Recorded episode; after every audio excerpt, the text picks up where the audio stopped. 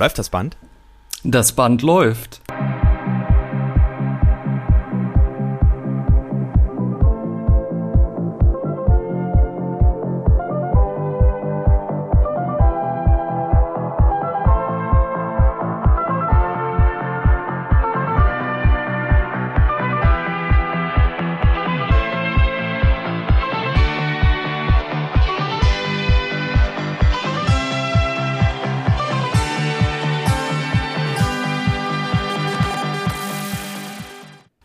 Es ist Filmdonnerstag, es ist mal gucken Donnerstag und ich bin Ralf Döbele, mir gegenüber sitzt Fabian Kurz. Ich freue mich auf euch.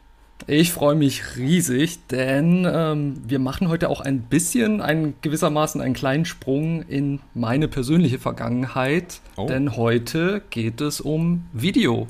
Tja, viele Leute werden sich jetzt denken, was ist das überhaupt? Video. Gibt's das noch? Video?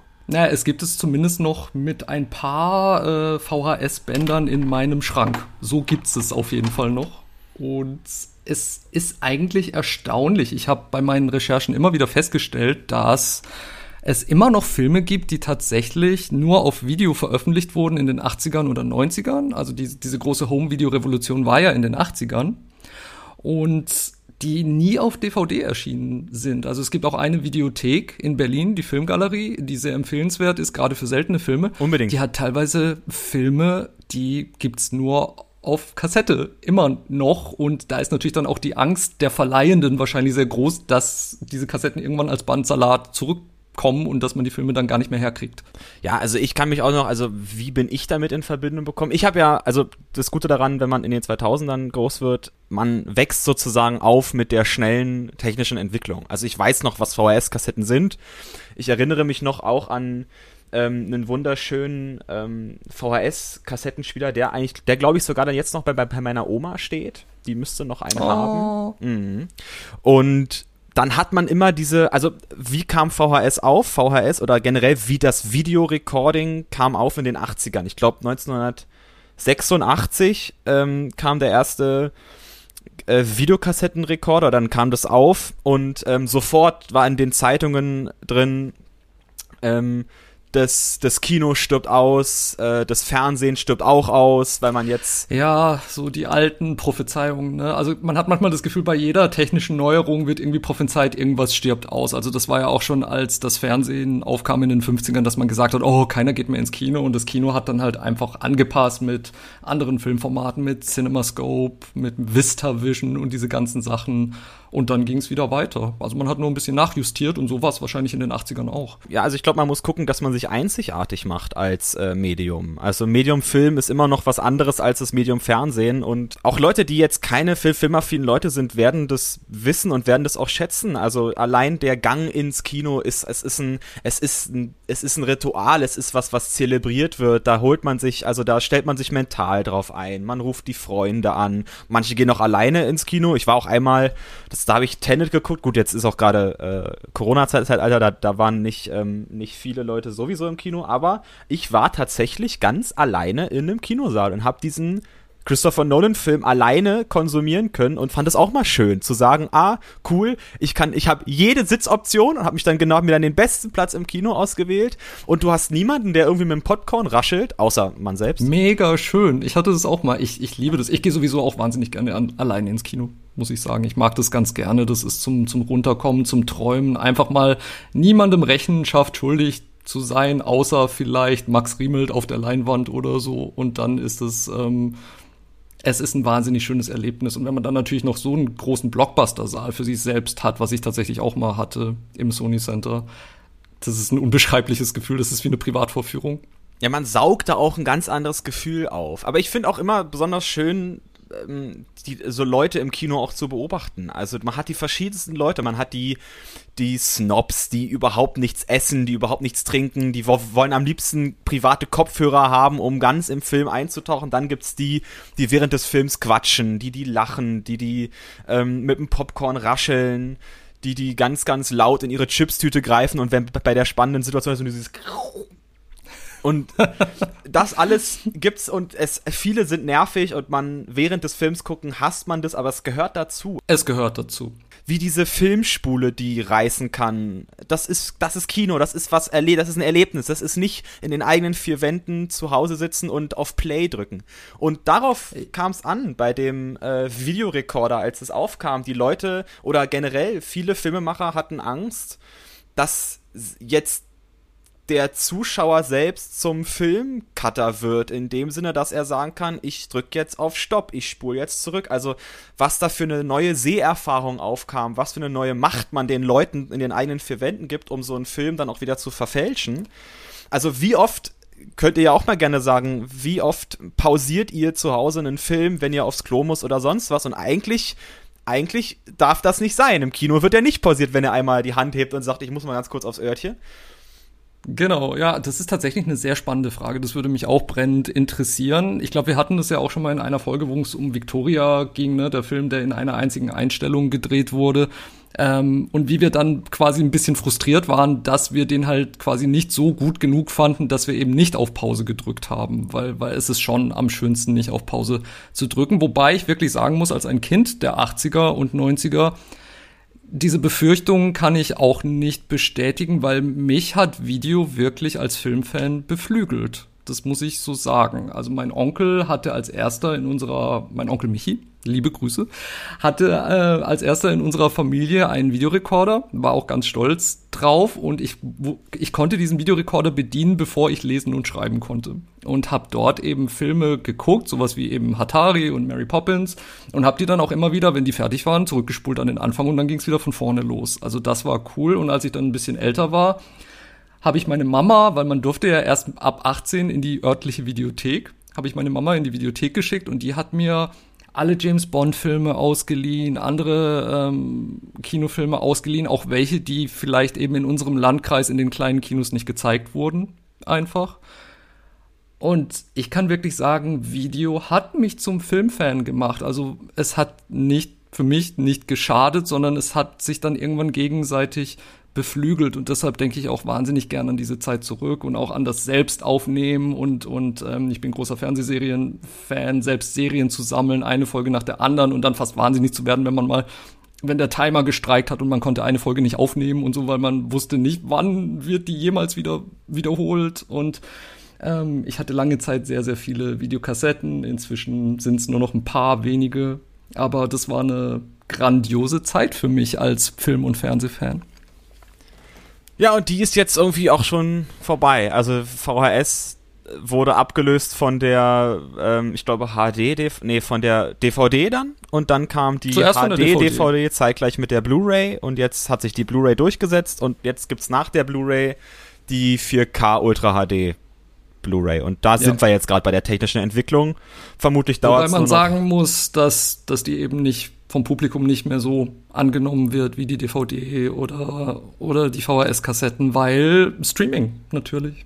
Unbedingt. Also ja, man ist immer die Frage, physisch, ähm, physisches Medium, ist das noch aktuell? Braucht man das noch? Ähm, bei Büchern ist es ja ähnlich, dass viele Leute sagen, sie nehmen jetzt E-Books, anstatt sich richtige physische Bücher zu kaufen. Aber wir sehen ja immer noch, dass sich die Regale bei Saturn äh, oder sonst wo immer noch, dass die immer noch voll sind mit DVDs und da Filmliebhaber wie wir beide, aber auch Otto Normalverbraucher sich eine DVD holen, weil ich glaube, das ist ein schönes Gefühl, sagen zu können, guck mal, ich habe den und den Film und den kann man jemandem mitgeben und man kann nicht einfach sagen, ich gebe dir mal mein Amazon-Passwort, damit du den und den Film gucken kannst. Ich finde es auch sehr frustrierend, muss ich sagen, weil ich bin jemand, der, glaube ich, auch gerne Filme verschenkt oder, oder sich halt oder durch die Stadt läuft, dann in, bei Saturn ist oder bei Dussmann, die DVDs durchgeht und ich denke so, oh, der Film wäre vielleicht was für die und die Person in meinem Leben. Aber es ist schon schwierig geworden, weil oft bekommt man dann als Antwort, oh, ich habe überhaupt keinen Player mehr, ich kann das überhaupt nicht mehr abspielen. Mhm. Und dann, dann ist so dieses, so wie man ein gutes Buch verschenkt, einen tollen Film zu verschenken, das ist leider gar nicht mehr so leicht und das finde ich irgendwie schade. Jedenfalls spielen Videobänder in den beiden Filmen, die wir heute mitgebracht haben, eine extremst wichtige Rolle. Und es ist auch ähm, so ein bisschen per Zufall passiert, dass wir uns über diese Filme unterhalten haben und gemerkt haben, Video ist das Thema. Und äh, Video ist auch das Thema in unserem ersten Film, den wir heute mitgebracht haben. Unbedingt. Und zwar darf ich heute mal anfangen mit äh, dem Film. Und zwar ist das Cachet von Michael Haneke, ein österreichischer Regisseur. Wobei ich glaube, der ist in München geboren worden. Also es hat eine ganz komische Geschichte. Also ist Deutsch-Österreich, also ein bisschen so ein Christoph Walz-Fall, wo man sich nicht sicher ist. Aber Haneke hat auch einen sehr dollen wienerischen Akzent, also den würde ich auch klar als Österreicher ähm, titulieren. Ein unglaublich begnadeter Filmemacher, auch ein aktueller Filmemacher, der hat ähm, das Weiße Band gemacht. Eine deutsche Kindergeschichte ist eines seiner bekanntesten Werke. Auch Oscar nominiert. Ähm, den Oscar bekommen hat er für das äh, Werk Amour mit ähm, Jean-Louis Trintignant und Emmanuel Rivard, glaube ich, so heißen die beide. Zwei französische Urgesteine. Haneke selbst hat 2005 eben selbigen Cachet gemacht. Worum geht's in Cachet? Cachet behandelt sozusagen die familiären Verhältnisse von Georges und Anne. Das ist ein Ehepaar äh, in Paris, das in Paris lebt mit ihrem Sohn äh, Pierrot.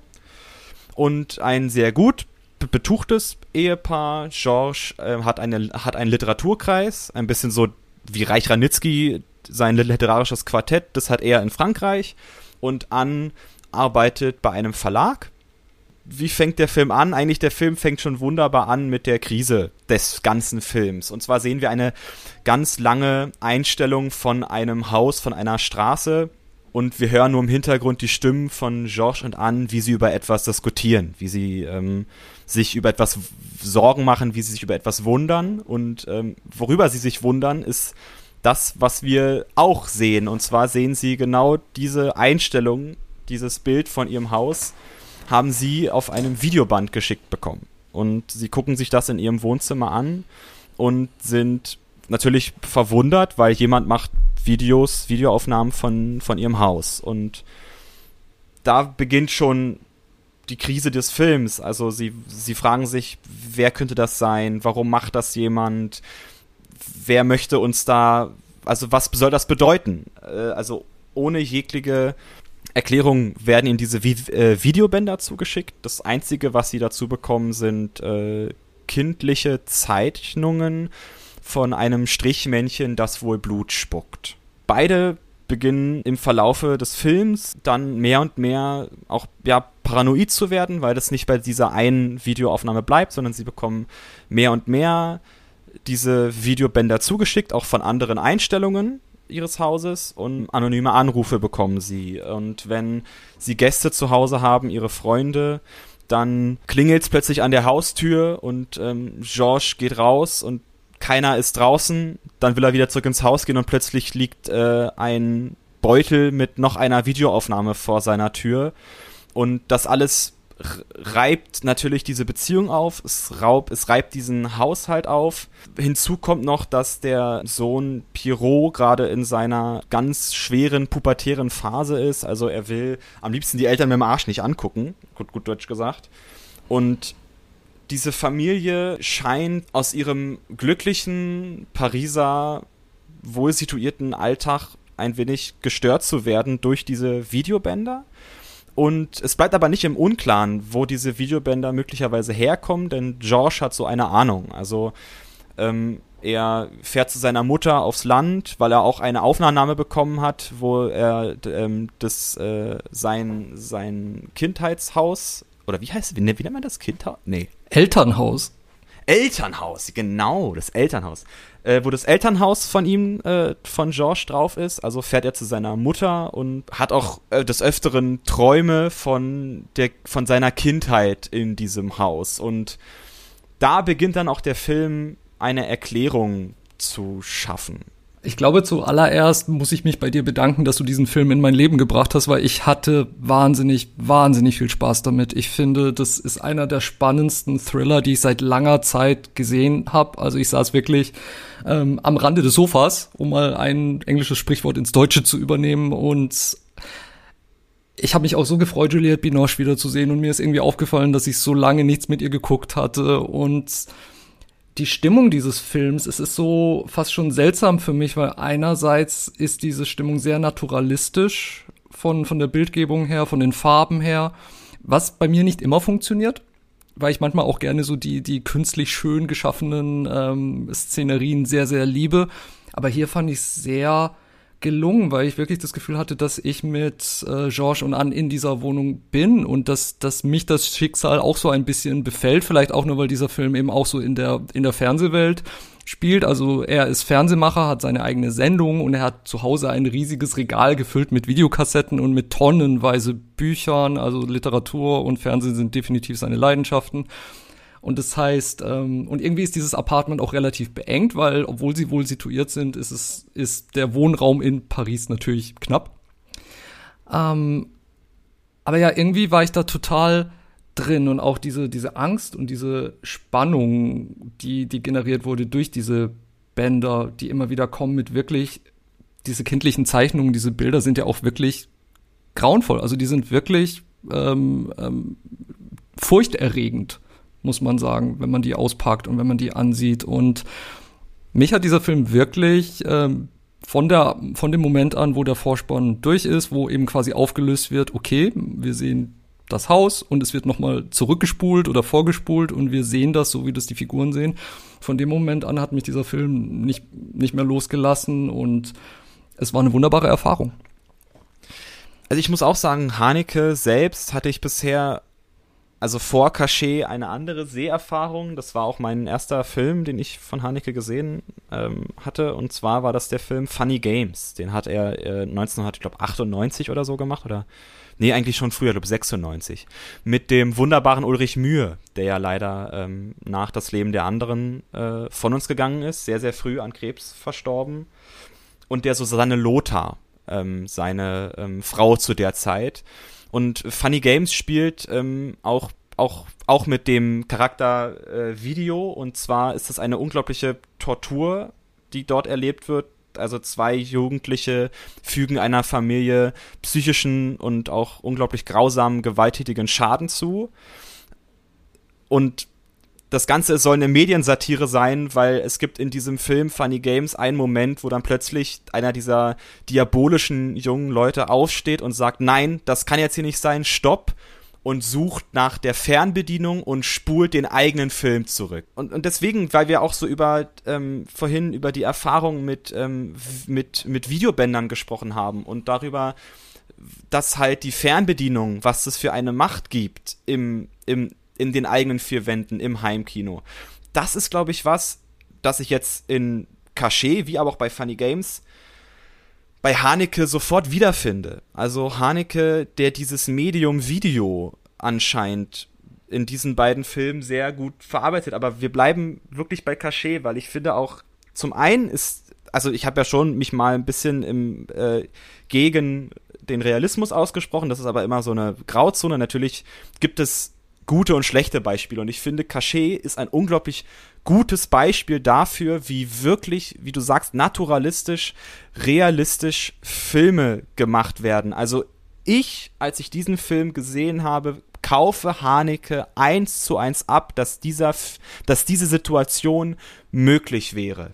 In, also alles, was in diesem Film passiert, alles bis zur letzten äh, Kleinigkeit, bis, also en Detail, das kann in unserer Welt, wie wir sie haben, existieren. Und das ist unglaublich, und das, und das ist eine Intensität, die dieser Film transportiert, die, ich glaube, dein, dein, ähm, deine Beschreibung von diesem Thriller, von dem Horror, der durch diesen Film kommt. Also Horror, eher das Wort Thriller ist da besser. Spannung, das, die Suspense, würde Hitchcock ja. sagen. Es ist aber schon irgendwie auch ein Horrorgefühl. Also es ist nicht das, was man äh, klassischerweise unter Horror versteht oder was man als Horrorgenre bezeichnet. Aber wenn man sich in diese Situation hineinversetzt und es braucht nicht viel, um sich da hineinzuversetzen, man ist da wirklich mit drin in diesem Film. Unbedingt. Und dann jedes Mal, wenn wieder ein Bann kommt oder die Unsicherheit und die Anspannung zwischen diesem Paar und auch äh, äh, in dem Dreieck mit dem Sohn, der sowieso unzufrieden ist, das ist Horror. Das ist ein Alltag, der vermeintlich vorher gut funktioniert hat und der dann komplett auf den Kopf gestellt wird, obwohl beide versuchen einfach nur weiterzumachen erstmal, was nicht funktionieren kann. Ähm, und zu sehen, dass, dass diese ganzen Bemühungen einfach für einen Arsch sind und dass derjenige, der diese Bänder schickt, nicht locker lässt und dass auch ähm, George nicht um seine Gewissensprüfung herumkommen wird, das ist schon ein Gefühl von Horror. Ich finde diesen Begriff in diesem Fall doch ziemlich korrekt.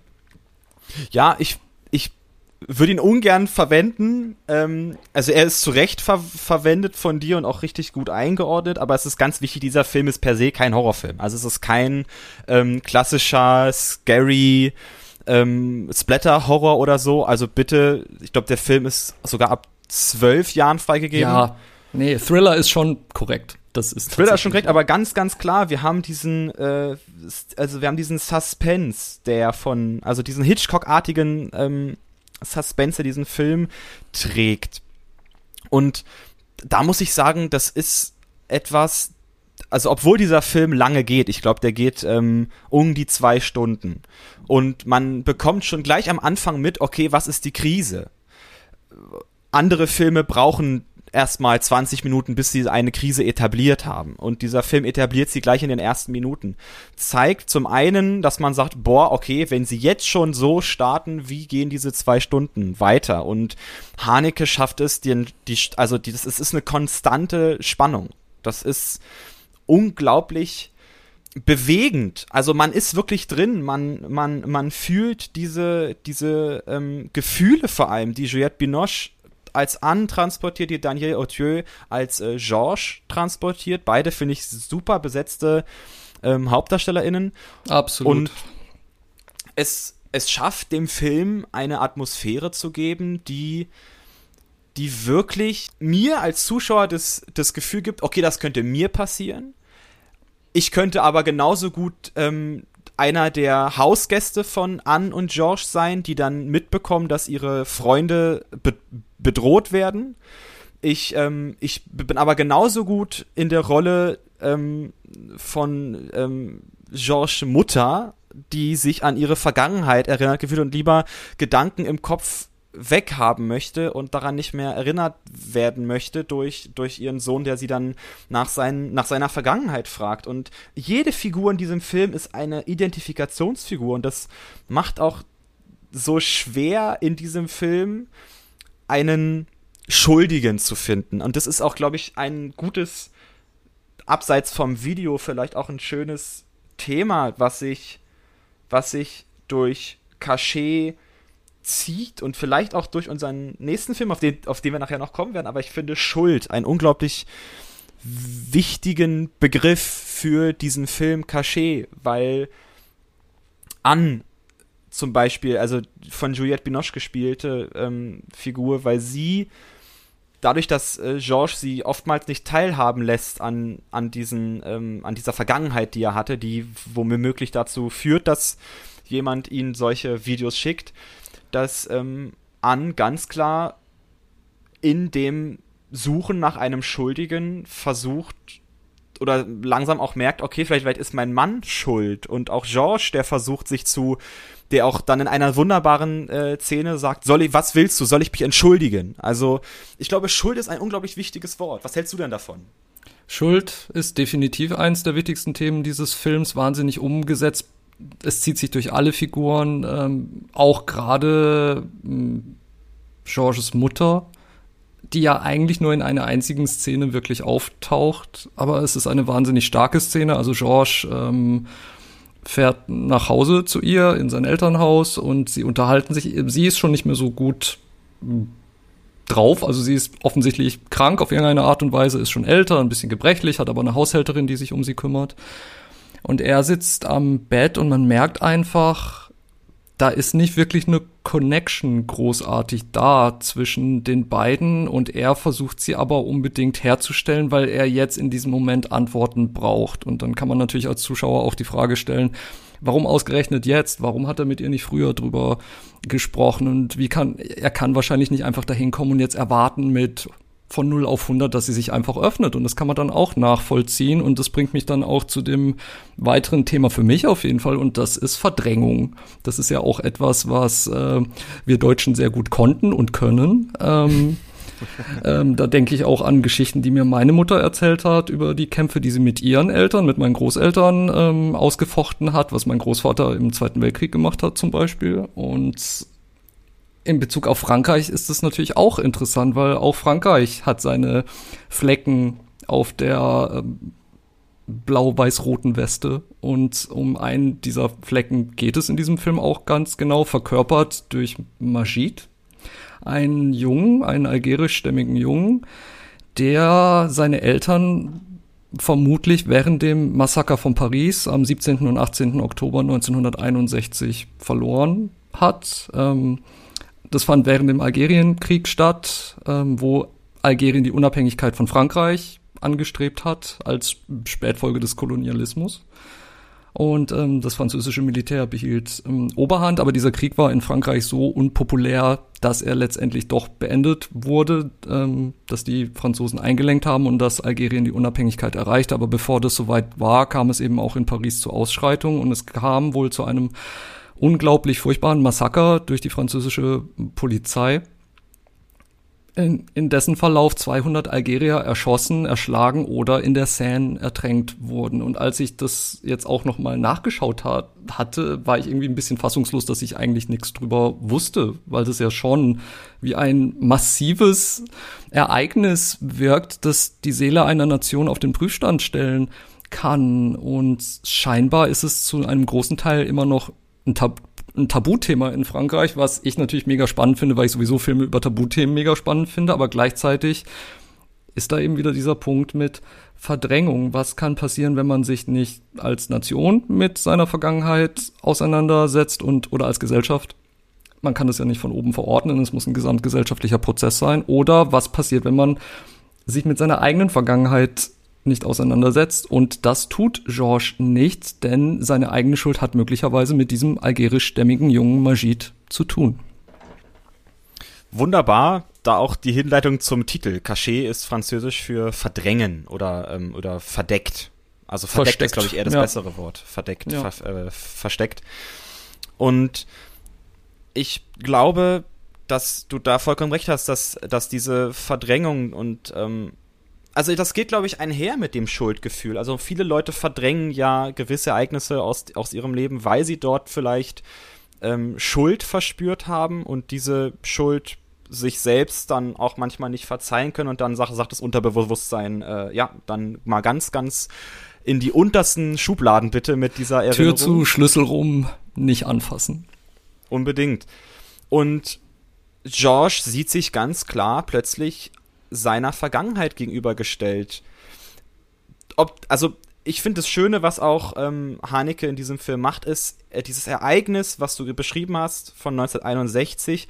Das ist zwar da, aber es ist nicht ähm, groß repräsentiert, als wenn es das Gleichnis, also dieser Film soll kein Gleichnis sein auf ähm, Frankreich und Algerien in der Krise. Überhaupt nicht. Es ist bloß ein äh, Merkmal dafür, was mit dem Majid passiert ist, denn seine Eltern sind dabei ja umgekommen, wie du gesagt hast, und die Eltern von George, also die Eltern von Majid haben bei den Eltern von George auf dem Hof gearbeitet und ähm, nach, nachdem seine Eltern umgekommen sind, wurde Majid von George Mutter und von Georges Vater adoptiert. Und Georges fand das als sechsjähriger Junge wohl nicht so schön, dass er jetzt plötzlich alles teilen musste als Einzelkind und plötzlich bekommst du einen älteren Bruder hingesetzt, der dir jetzt ähm, plötzlich, der jetzt aus seinem, ich sag jetzt mal, ähm, der jetzt aus seinem, böse gesagt, ähm, Sklavenleben er, erhoben wird in einen, ähm, in einen ja schon gleich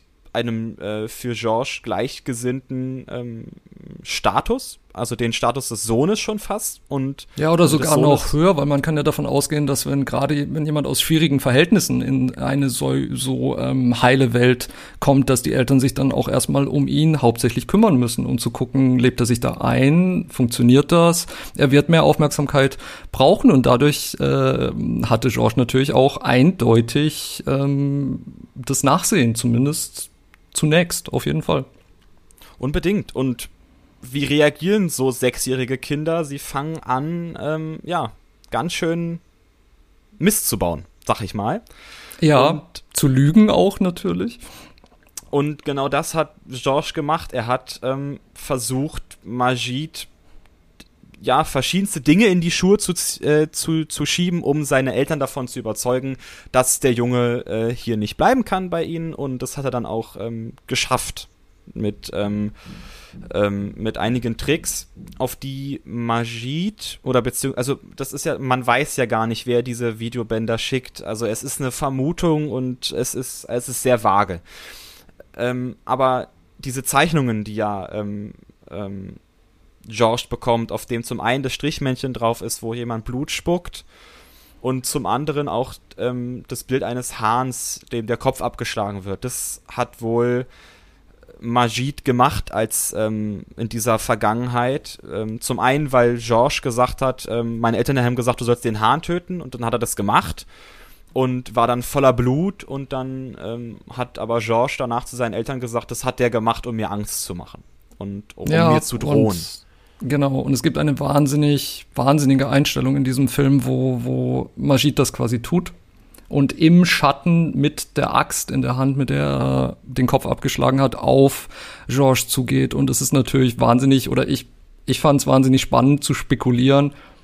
War das so? Hat das Georges nur so empfunden? Oder ist das die Geschichte, die er den Eltern erzählt hat? Also ist das, er hat das Tier getötet und kam dann mit der Axt auf mich zu und oh mein Gott, überall Blut und ähm, der macht mir so viel Angst, der muss weg.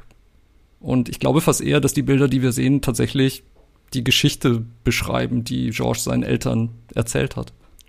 Ich glaube auch, also es ist ja, er hat es ja auch, äh, also wir sehen diese Bilder als einen Albtraum von George, der danach schweißgebadet ähm, aufwacht in seinem Bett.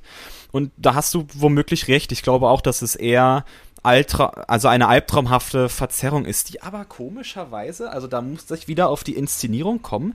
Haneke ja. schafft es sogar da, das, also schaff es mal, ganz ehrlich gesprochen, schaff es mal, einen Traum zu, zu, zu verfilmen, den einzubauen und trotzdem satzt der Zuschauer da und sagt, das, das ist, das ist, das ist vollkommen äh, wahr, dieser Traum. Also, wir, äh, ihr müsst euch vorstellen, wir bekommen diesen Traum geliefert. Und wir wissen, es ist ein Traum, aber dieser Traum ist in seiner Traumhaftigkeit unglaublich gut gemacht. Also es ist überhaupt nicht, es ist überhaupt keine groß, kein großes Farbenspiel, sondern es ist Tatsache eine inhaltliche Verzerrung des Unterbewusstseins. Das, was ja Träume laienhaft ausgedrückt ja wohl auch darstellen, Albträume.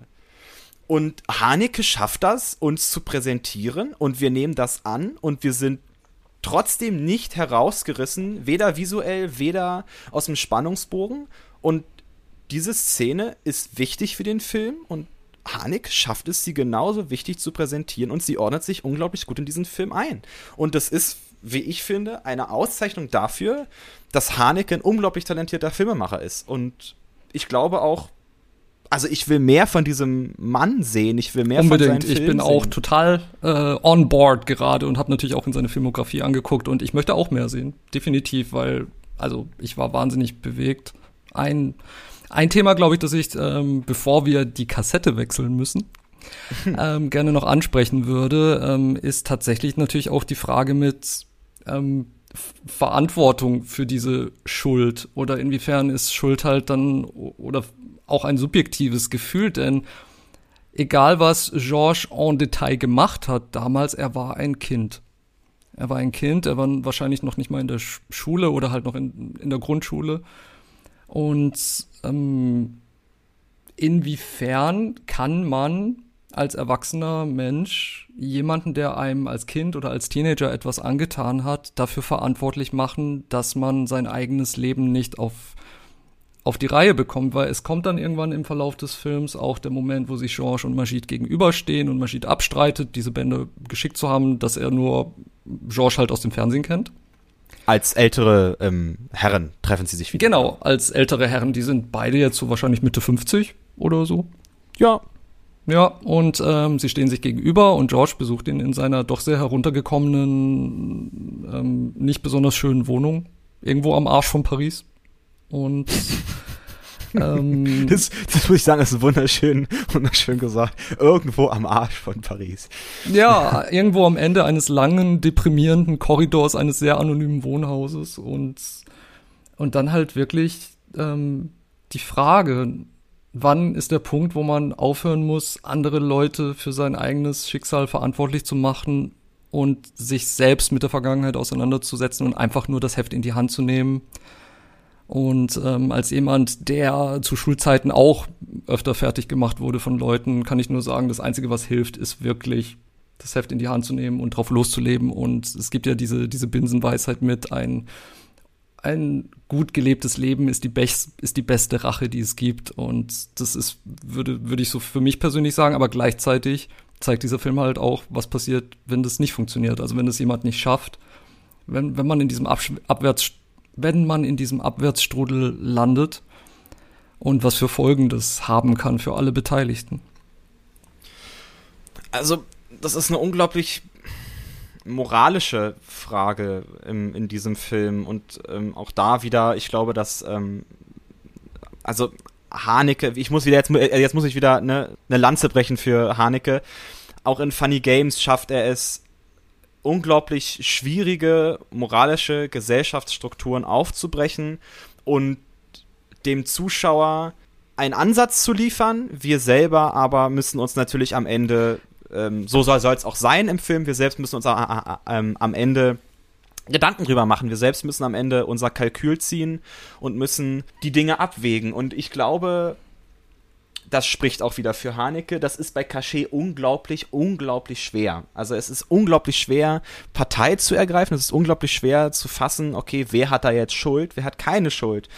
Und ich muss ehrlich sagen, ich habe unglaublich keine Ahnung, wer schuld ist. Ich will's auch ja. gar nicht, ich will's auch gar nicht ja. wissen. Ich will's, ich will's auch selbst, wenn ich's, wenn ich für, für mich festmache, will ich's auch eigentlich für mich behalten, weil das sagt, glaube ich, viel zu viel über einen selbst aus, dort in diesem Film einen Schuldigen festzumachen, weil es gibt genügend Leute, die da jemand anderen als Schuldigen festmachen. Und ich glaube, jeder hat ungefähr seine, seine ähm, Leichen im Keller, aber die Leichen sind dann vielleicht doch nur Sandsäcke. Also es ist ja immer die Frage, wie wie gewichtet man, wie gewichtet man Vergangenheit, wie gewichtet man äh, verschiedene Momente, die einem im Leben passieren.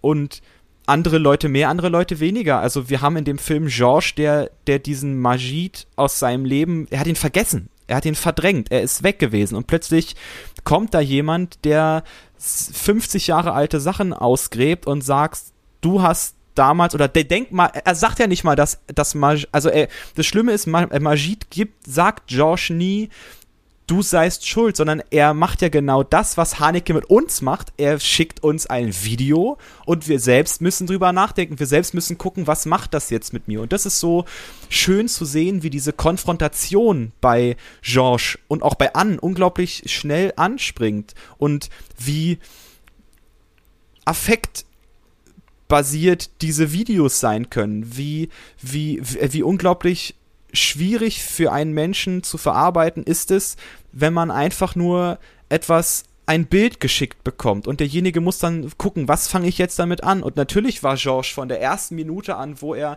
eines dieser Zeichnungen bekommen hat, natürlich hatte er in seinem Kopf, was da war.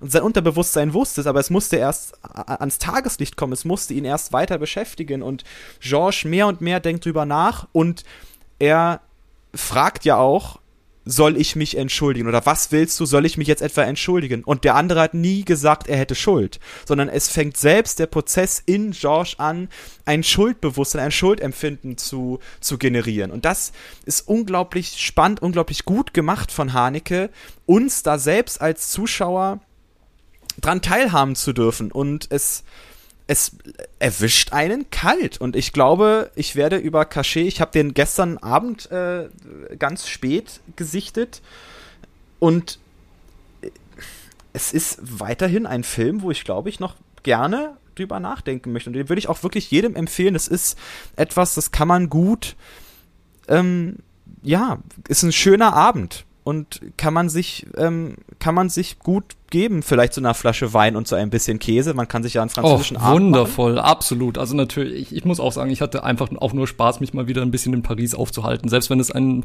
etwas albtraumhaftes Paris war. Aber alleine das hat mir wirklich Spaß gemacht und ich habe gemerkt, ich muss mich doch noch mal ein bisschen mehr dem französischen Kino zuwenden. Ähm, Aber alles, was du gesagt hast, kann ich unterstreichen. Wenn das keine Einladung ist zum Mal gucken, dann weiß ich auch nicht. Und unbedingt, ähm, unbedingt mal gucken. Cachet könnt ihr mal gucken auf Netflix, auf iTunes. Ähm, bei Amazon ist es nicht mit drin leider, man muss es ausleihen.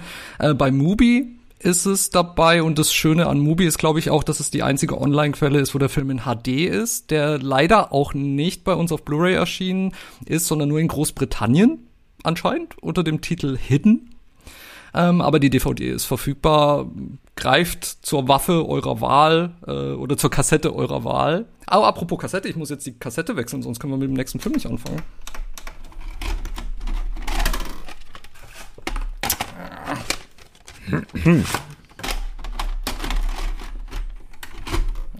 Ja. Läuft das Band? Äh, ja, das Band läuft.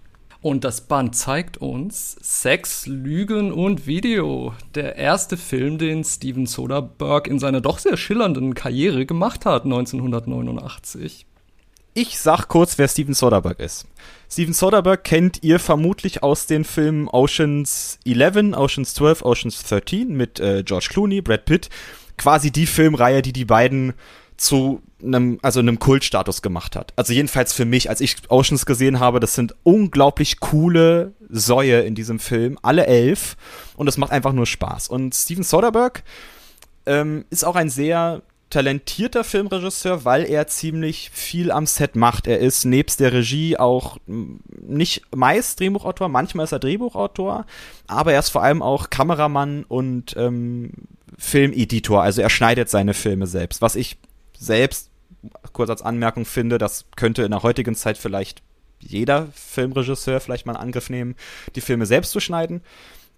Aus dem Grund, weil dann die wahre Assoziation, die ein Regisseur hat, auch wirklich durch den Film transportiert wird, weil es ist heutzutage oft so, dass äh, man einen Filmcutter hat, der arbeitet mit dem Regisseur zusammen, aber dann kommt der Produzent durch die Tür von Warner Brothers und sagt, ah, du, ähm, schneid bitte mal die ganzen Laberszenen raus und engagier bitte noch irgendeine ähm, wunderschöne 20-jährige ähm, Schauspielerin und dreh mit der mal ein paar erotische Szenen. So ist es zum Beispiel bei Le Mépris von ähm, Jean-Luc Godard passiert, dass ähm, Tatsache er einen Film mit Br äh, Brigitte Bardot gemacht hat und der Produzent gesagt hat, da ist mir zu viel Laberei drin, dreh bitte mhm. noch ein paar Nacktszenen mit Brigitte Bardot.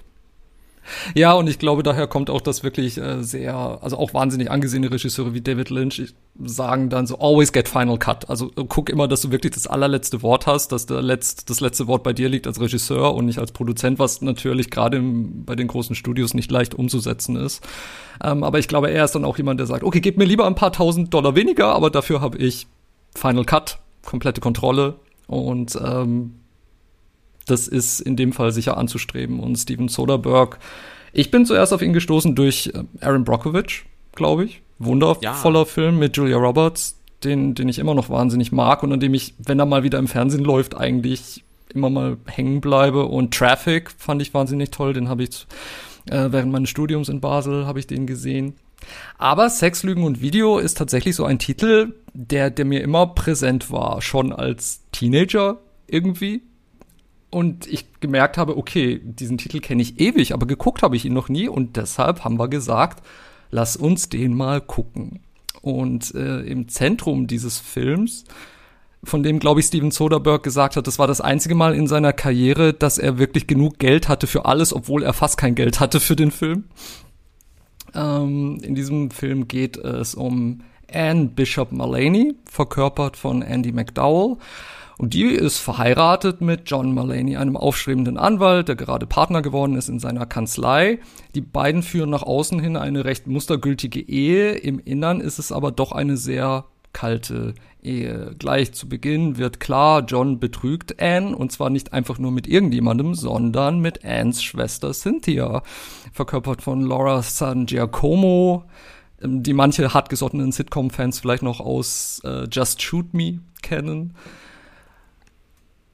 Das heißt, wir haben schon mal dieses Dreiecksverhältnis auch mit ähm, zwei Schwestern und äh, Anne befindet sich in Therapie, weil sie nicht ganz mit ihren Gefühlen klarkommt oder mit der Abwesenheit ihrer Gefühle, denn sie ähm, versteht nicht so ganz, warum sie keine Lust hat auf Sex, warum sie nicht wirklich Interesse hat zur Nähe ihres Ehemanns, befasst sich aber nicht wirklich damit, dass es vielleicht auch am Ehemann selbst liegen könnte zunächst.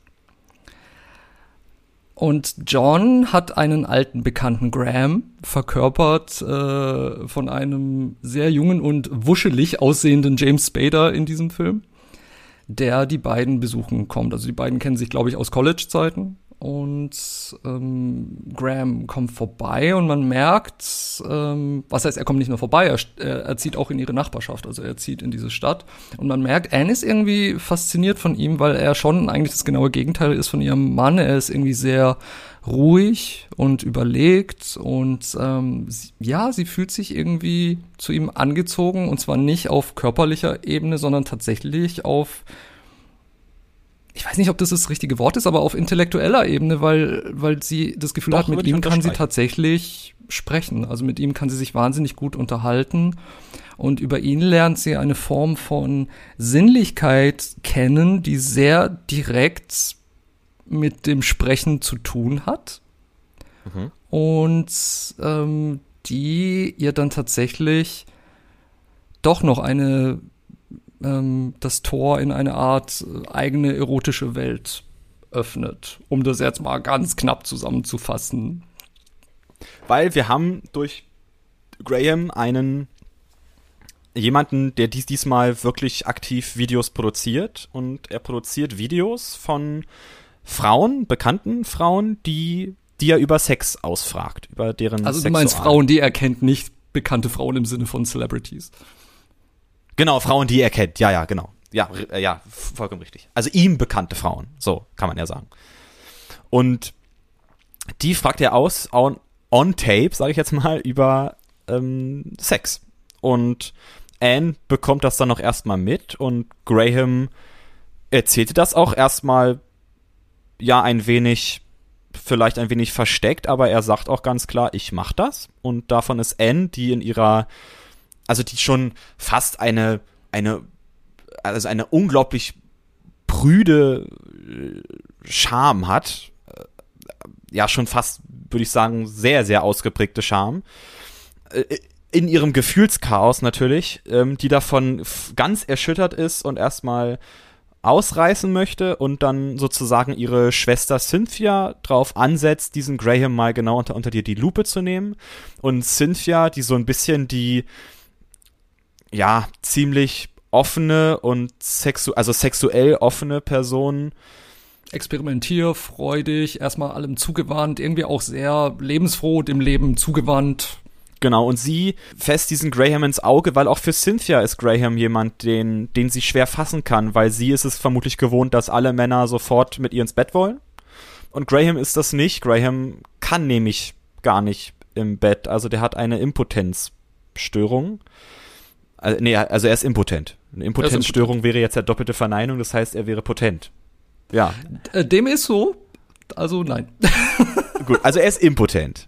Leider kam seine Impotenz mit seiner Ehrlichkeit, was ich auch unglaublich spannend finde. Ähm, also Anne hat ihn nämlich dann gefragt, ähm, du hattest ja schon vorher sexuelle Erfahrungen mit Frauen und ähm, wie kam es, dass du impotent wurdest? Und Graham meinte, er hat damals sein Sexleben bestand aus Lügen, und dann hat er irgendwann für sich nach vermutlich auch mehreren Schicksalsschlägen entschieden, ich möchte nicht mehr lügen, ich möchte ehrlich sein. Und das ist auch etwas, was ähm, sobald er auftritt, ähm, Anne und John sehr an ähm, sehr auf die Magengrube schlägt, weil Graham unglaublich ehrlich zu ihnen ist und ähm, Dinge sofort ausspricht. Also am Esstisch auch sofort ähm, die Stimmung anspricht und sagt, ähm, ja, also so gut läuft es doch hier eigentlich nicht. Und beide schlucken und sind davon ziemlich ähm, beschämt und Graham also den Preis, den er für seine Ehrlichkeit zahlt, ist sozusagen seine, seine Impotenz. Und ein unglaublich ja, wieder spannendes Beispiel für Metaphorik. Also ich glaube, dass das ein, dass, dass man diesen Fakt der, der, des, des, des funktionierenden Sexuallebens, das auf Lügen basiert, dagegen stellt durch ein unglaublich ähm, sexualarmes Leben, was aber unglaublich ehrlich ist. Also dass, also dass diese Korrelation ja. besteht, finde ich in diesem Film das, das Spannende auf der einen Seite. Und das andere Spannende ist natürlich die Beziehung zwischen Anne und ihrem Mann John. Und John ist klar dargestellt als so ein, also der Vorläufer vielleicht für den Jordan Belfort, den wir in The Wolf of Wall Street sehen, also der, der eigentlich so viel. Ja, schon, es geht schon in die Richtung, auch so Richtung American Psycho und so dieses drauf vor, dieses drauf lospreschen und ähm, The World is my oyster und ich nehme ja alles, was ich möchte und eigentlich ist mir die Frau ein Klotz am Bein, aber naja, ich mache das jetzt noch ein bisschen weiter, weil es auch gut ist für den Aufstieg in der Firma und ich kann mich ja anderweitig austoben und er ist halt wirklich jemand, der nicht davor äh, zurückschreckt, einfach mit der Schwester seiner Frau ins Bett zu gehen. Naja, und ich finde auch so interessant, das sind immer alles Leute, die haben so viel Stress, aber für Sex ist immer Zeit. Also die, also er verlegt in seinem Terminkalender die wichtigste, die wichtigste Multitasking. Genau, die, den wichtigsten Termin, um sofort, äh, wenn Cynthia sagt, komm, ich habe Lust auf dich, sagt er, okay, ich cancel jetzt schnell den Termin mit dem und dem und äh, weg ist er und die beiden haben eine schöne Stunde.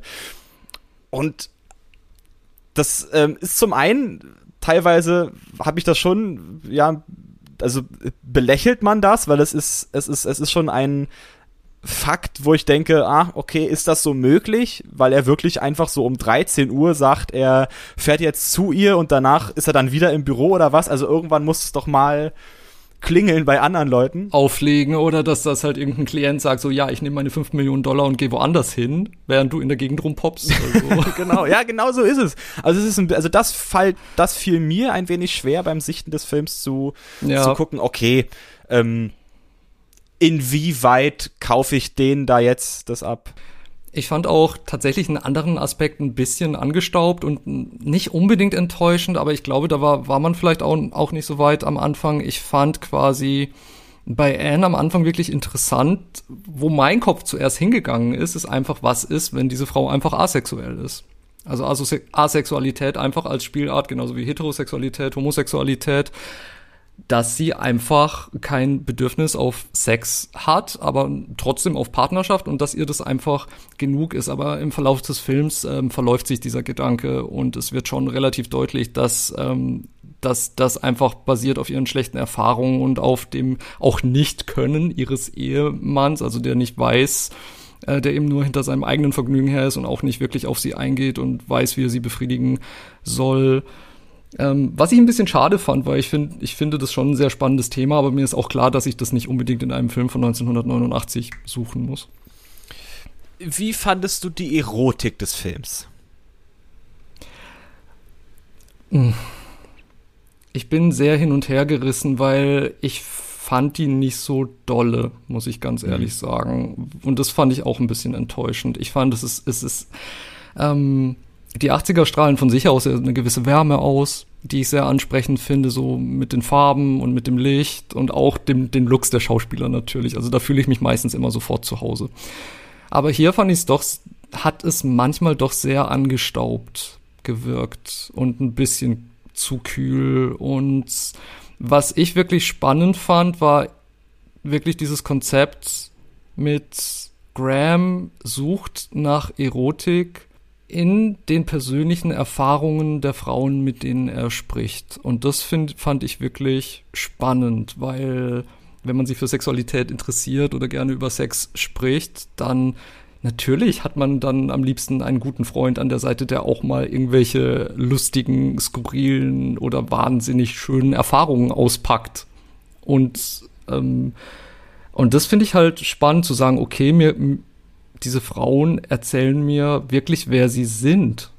Komplett ungefiltert. Und das ist das Spannende und Interessante für mich. Und das befriedigt mich in dem Moment. Und diesen Aspekt fand ich wahnsinnig toll. Aber leider halt auch nicht so erotisch, aber ich bin dann halt auch vielleicht der falsche Ansprechpartner, weil ich auf Männer stehe. Deshalb interessiert mich dann halt so die, die, äh, der sexuelle Lebenslauf von äh, Cynthia nicht so sehr. Ah, das kann ich nachvollziehen, ja. Also ich, ähm, hm, ich fand's auch, also wenn ich den, also wenn ich einen Titel präsentiert bekomme, der sagt Sex, Lügen und Video, ähm, habe ich kein, habe ich keine Andy McDowell im Kopf, die, die nur ähm, ähm, quatscht und ähm, böse gesagt jetzt, ganz böse gesagt, die nur quatscht und äh, und äh, über ihr Leben nachdenkt, sondern ich hatte die Erwartung, die ich hatte, war, oh, das ist ein Film aus den 80ern. Das heißt, ähm, die sind immer ein bisschen freizügiger und da kriege ich ähm, jetzt einen Schwall an, an, an Erotik präsentiert, was nicht der Fall war. Ja, ich habe irgendwie auf sowas gehofft wie neuneinhalb Wochen oder oder ähm, ähm oder Basic Instinct, okay, nicht so heftig wie Basic Instinct, aber halt schon so ein bisschen auch in die, in die Richtung einfach. Also wirklich auch ein bisschen so stilvoll inszenierte Erotik und letztendlich ist mir dann auch klar geworden, ich glaube, diese Erwartungshaltung lag einfach auch nur an dem Titel, der vielleicht auch wirklich massiv zum Erfolg des Films beigetragen ich hat. Auch. Also ich kann mir gut vorstellen, dass die Leute ins Kino rein sind und gedacht haben, ich kann jetzt mal, ich, also ich ziehe zieh mir jetzt mal Erotik rein und kam raus und wurden mehr mit Lügen und Videotape bedient als mit dem Sex.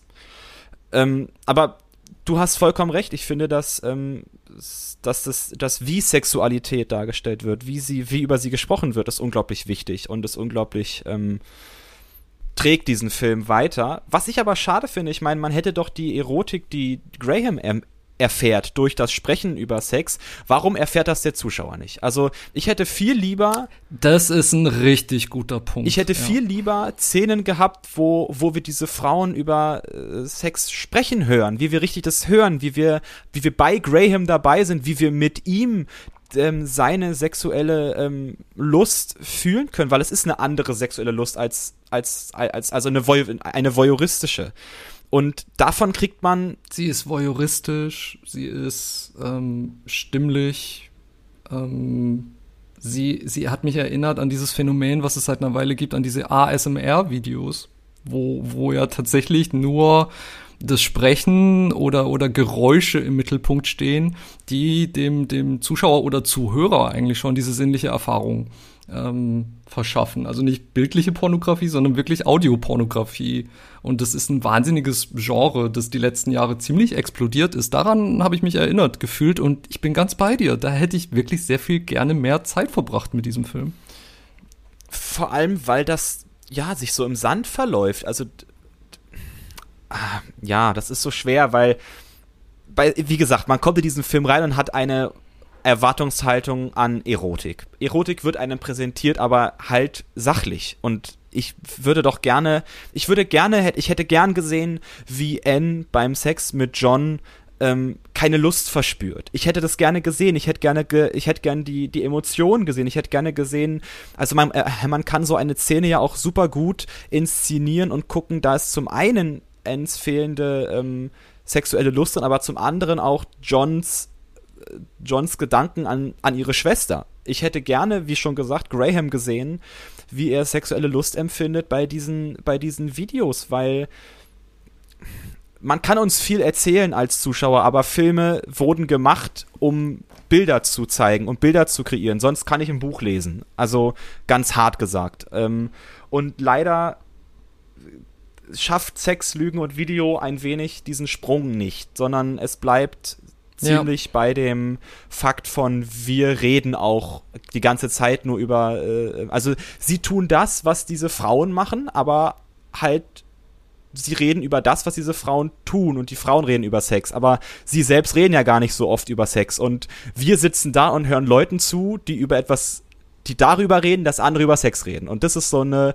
drei ex Beziehung schon mit dem Zuschauer, die, wie ich finde, an manchen Stellen, wo ich dachte, oh, naja gut, also mir wäre es lieber, wenn da doch ein bisschen mehr gezeigt wird, weil ich glaube, man kann da, also die Szenen, die Soderbergh uns zeigt, wie diese Frauen von dem Videorekorder gefilmt werden, sind unglaublich intensiv, sind unglaublich spannend und mega schön. Davon bitte mehr, davon bitte mehr. Warum zeigt man uns das nicht? Warum kriegen wir das nicht mit als Zuschauer, als Zuschauerin da zu sitzen und zu sagen, jetzt sehe ich mal eins dieser Video oder bekomm's zusammengeschnitten? Also das mh, hm, das, da hätte ich, da hätte ich mehr gewollt.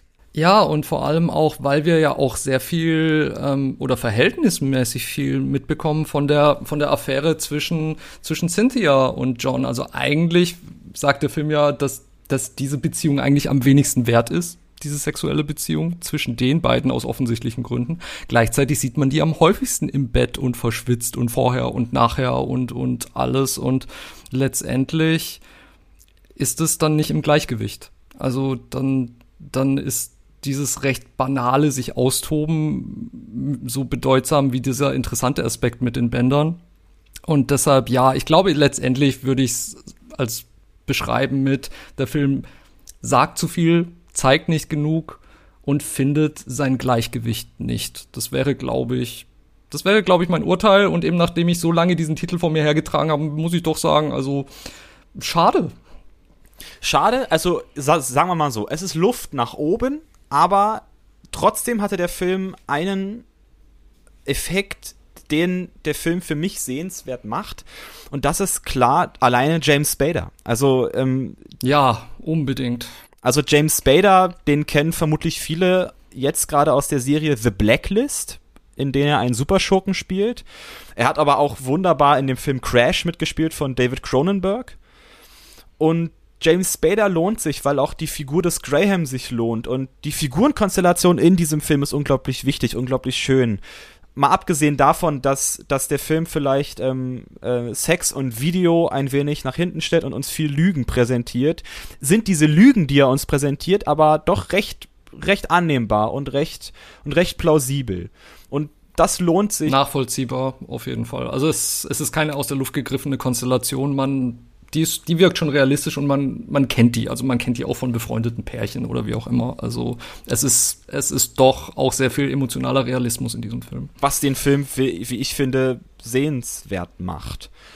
Ralf, ähm, dadurch, dass das Video ja ein wenig hadert bei Sexlügen und Video, können wir da ja nachhelfen. Wo gibt's denn das Video von Sexlügen und Video?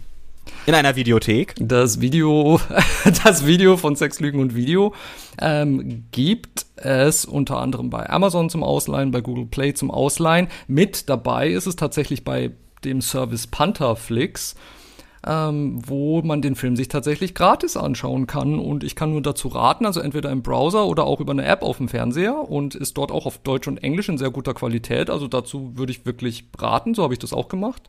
Und die DVD und Blu-ray sind tatsächlich aktuell vergriffen und sind im Moment nur über Zweitverkäufe bei eBay oder Medimobs oder Rebuy oder wo auch immer erhältlich, aber sind dort auch sehr leicht zu finden. Aber ich musste Lanze brechen für Pantherflix. Ich habe davor noch nie was gehört von diesem Streamingdienst und er hat so eine Perle gratis. Also ich meine, vielleicht weiß Pantherflix nicht, dass dieser Film vergriffen ist auf Scheibe, sonst würde er den, glaube ich, für 15 Euro äh, streamen, aber der ist da wirklich gratis in einer unglaublich guten Qualität und die App hat's auch ja auf meinen Fernseher geschafft und ich werde mal gucken, weil sie haben auch einige andere Filme im Gratisangebot. Absolut. Und vielleicht sind da noch ein paar Schätze dabei. Also unbedingt mal ausprobieren, Pantherflix. Ja, ich habe es nicht bereut. Ich äh, habe auch noch ein bisschen durchgeschaut und eben, es gibt Gratisfilme und es gibt natürlich Verleihfilme, aber ist auf jeden Fall ein Blick wert, können wir absolut empfehlen. Und absolut legal. Oh, oh. ja, jetzt ist gerade das Band rausgepoppt hier. Also Ach. ich glaube, wir sind ich glaube, wir sind durch für heute. Ja? ja? Ist es, ja, ist es schon. Läuft das Band nicht mehr? Es läuft nicht mehr. Es hat gerade den Rekorder verlassen. Mm, schade. Ihr Lieben, dann, äh, wie, wie das Band den Rekorder verlässt, verlasse ich jetzt auch gleich äh, Ralf. Ich habe Hunger. Es ist jetzt schon Mittag. ja. Hast du keinen All Hunger? By myself. Ihr Lieben, meine Güte, das war ja mal wieder ein Talk. Ach, schön. Schön, schön, schön. Es hat riesigen Spaß gemacht. Das war mal gucken, das Filmdoppel. Gesprochen haben wir über Cachet von Michael Haneke und über Sex, Lügen und Video von Steven Soderbergh. Habt vielen Dank und noch ein schönes Wochenende. Ich habe meinen Seelengefährten gefunden. Ich bin es selbst.